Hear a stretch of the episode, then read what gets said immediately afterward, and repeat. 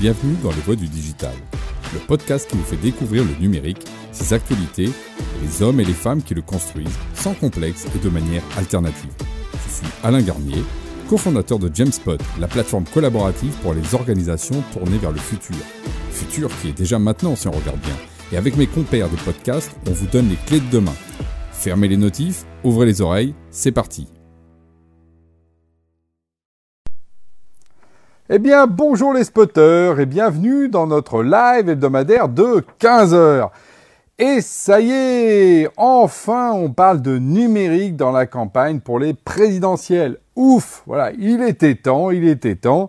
Euh, donc là, on a eu à la fois euh, avec Alliances, avec Play France, on a commencé à lancer les interviews pour euh, tous les candidats et on a eu le, plaisir d'accueillir Valérie Pécresse lundi. Enfin, on était dans son QG de campagne, mais en fait, c'est c'est elle qui nous a amené plutôt chez elle, mais en tout cas, elle a répondu à nos questions. Et puis, il y a eu au Cirque d'hiver, je crois que c'était mercredi soir, je ne veux pas dire de bêtises, également des candidats qui sont venus sur le ring avec nos amis de Numéum, France Digital, etc., pour justement présenter leur programme. Donc, c'est hyper intéressant, c'est que malgré la guerre, enfin, on parle justement du numérique. Et alors, la raison, euh, c'est quoi? C'est que la raison, c'est par raison, c'est par volonté. Euh, principalement, en fait, pas tant que ça. Euh, ce qui est intéressant, c'est la peur qui a amené tous les candidats à, de toute façon, se basculer dans le numérique. Et ça, c'est un vrai changement que je, note, moi, auprès de tous ces gens-là. Euh, parce qu'il y a tout d'un coup une peur énorme de la dépendance. On a eu senti ça pour les masques. Là, on le ressent pour les gaz. Et tout d'un coup, évidemment, la question du numérique devient au cœur des débats. et qu'est-ce qu'ils ont tous en commun? Ça, c'est la première chose c'est que euh, bah déjà le numérique est devenu une priorité. Et une vraie priorité. Parce que avant on disait est-ce que le numérique est prioritaire? On disait oui, mais il y a l'agroalimentaire, il y a l'énergie, il y a ceci, il y a le pouvoir d'achat, il y a la sécurité, il y a l'immigration. Enfin, vous êtes prioritaire en position 17. Alors bon, généralement vous êtes loin dans la queue. Quand vous avez 17 personnes devant vous avant la caisse hein, au carrefour, hein, c'est pas très cool. Alors que là, tout d'un coup, ils disent oui, c'est prioritaire et ils rajoutent rien.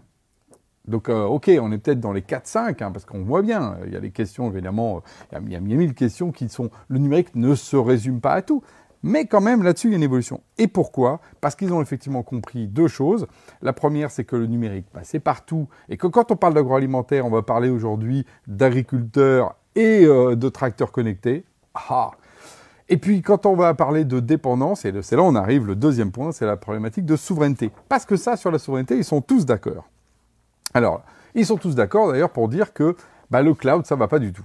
On est en totale domination avec les Américains, donc ça va pas du tout, ça va pas du tout, faut que ça change, il faut qu'on ait un cloud souverain. Alors après, comment, quoi, je vais y revenir, là c'est une autre histoire. Et puis le troisième point sur lequel ils sont totalement d'accord, c'est le fait qu'il faut protéger les pépites de la nation, voilà, les pépites de technologie pour pas qu'elles partent. Et là aussi, euh, chacun avec son idée. Mais donc tout ça, c'est plutôt très bien, ça va dans le bon sens euh, par rapport aux questions justement et la réalité surtout de la place du numérique dans notre monde. Bon, alors après, je vais faire un tour du propriétaire. Alors peut-être cette vidéo sera un petit peu plus longue. Je vais essayer quand même de compresser euh, parce qu'ils sont nombreux ces candidats. Et eh oui. Alors j'ai pris les plus importants quand même. Hein, désolé pour les tout petits petits. En tout cas voilà. Mais euh, c'était important de donner un peu les points. On va aller de gauche à droite. Donc on va commencer par notre ami euh, Mélenchon pour lui, euh, ce qui est essentiel, c'est garantir les infrastratégiques, le défi écologique au-delà du modèle Fordiste. Donc c'est intéressant parce qu'il donne un modèle de société. Alors il annonce un chiffre, 200 millions pour la BPI pour euh, être euh, offensif, innovant. Donc c'est drôle parce que quand on voit que la BPI a mis plus de 100 milliards elle est plus à 200 millions près, hein, je le dis à notre ami Mélenchon.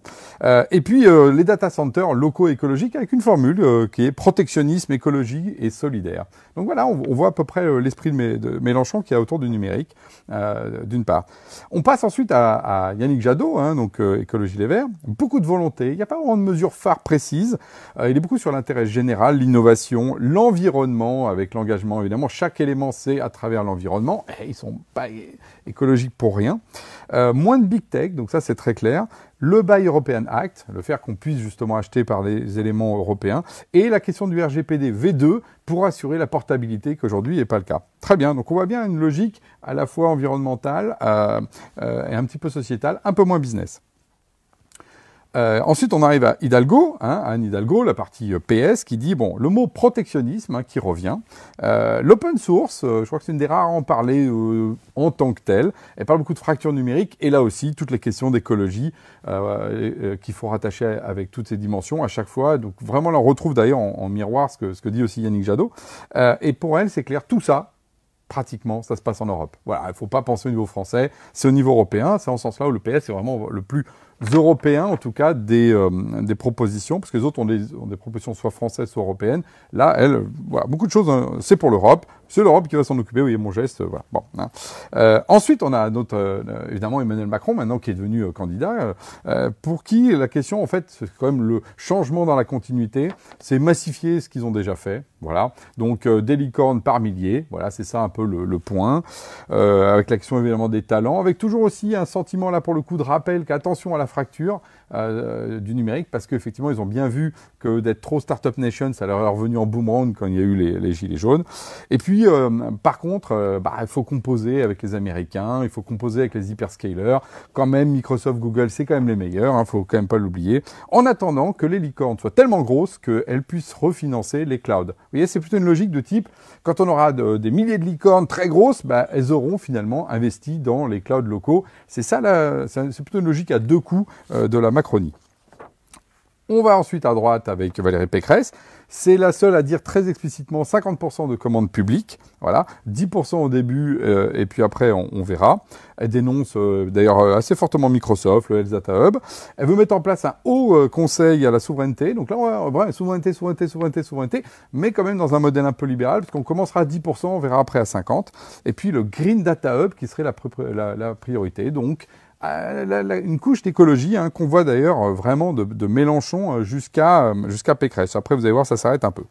Euh, Dupont-Aignan, du coup, on arrive à droite. L'accès au numérique pour tous, c'est important. L'achat public comme un levier. Orienter l'épargne vers les projets d'innovation. Et puis lutter contre l'obsolescence programmée. C'est le seul qui parle du matos et euh, du, du, matériel qui se change trop vite.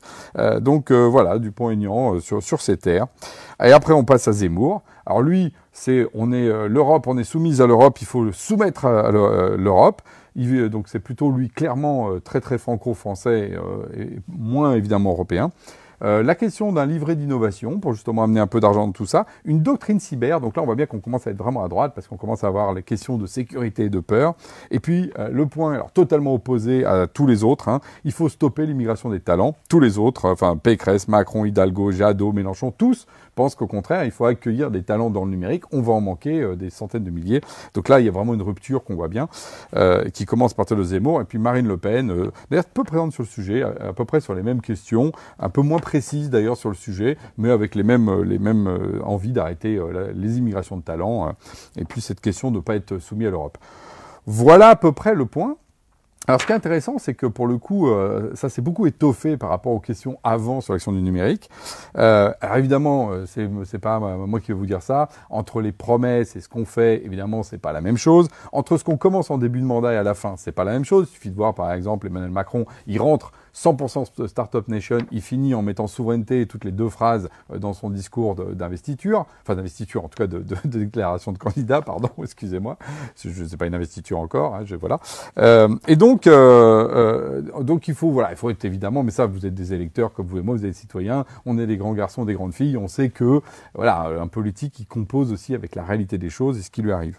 Et alors, ce qui est drôle, c'est que je me suis amusé à un petit jeu en fait, moi j'aimerais qu'ils se mettent tous ensemble et qu'ils fassent un brainstorm comme dans une belle entreprise et prendre le meilleur de chacun. Et je vais vous dire le programme idéal pour moi. Donc, vous êtes prêts?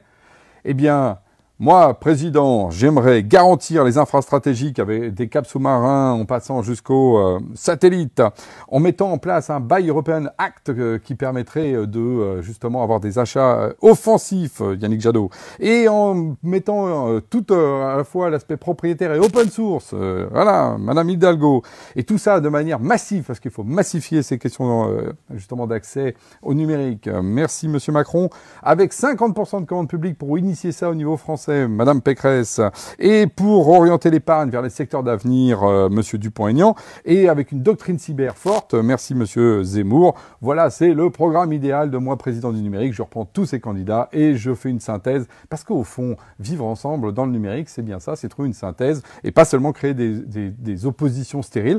Parce que moi, la vérité, c'est que quand je vois tout ça, que j'élimine juste, comme on dit, les extrêmes des extrêmes, bah, finalement, je trouve qu'il y a une belle synthèse à faire parce qu'ils sont assez d'accord. Donc profitons de ce moment-là pour que justement la France progresse sur le numérique. Et c'est ce que j'espère pour les cinq prochaines années euh, quand vous irez voter, euh, quoi que soit votre choix. Sur ce, je vous dis à la semaine prochaine.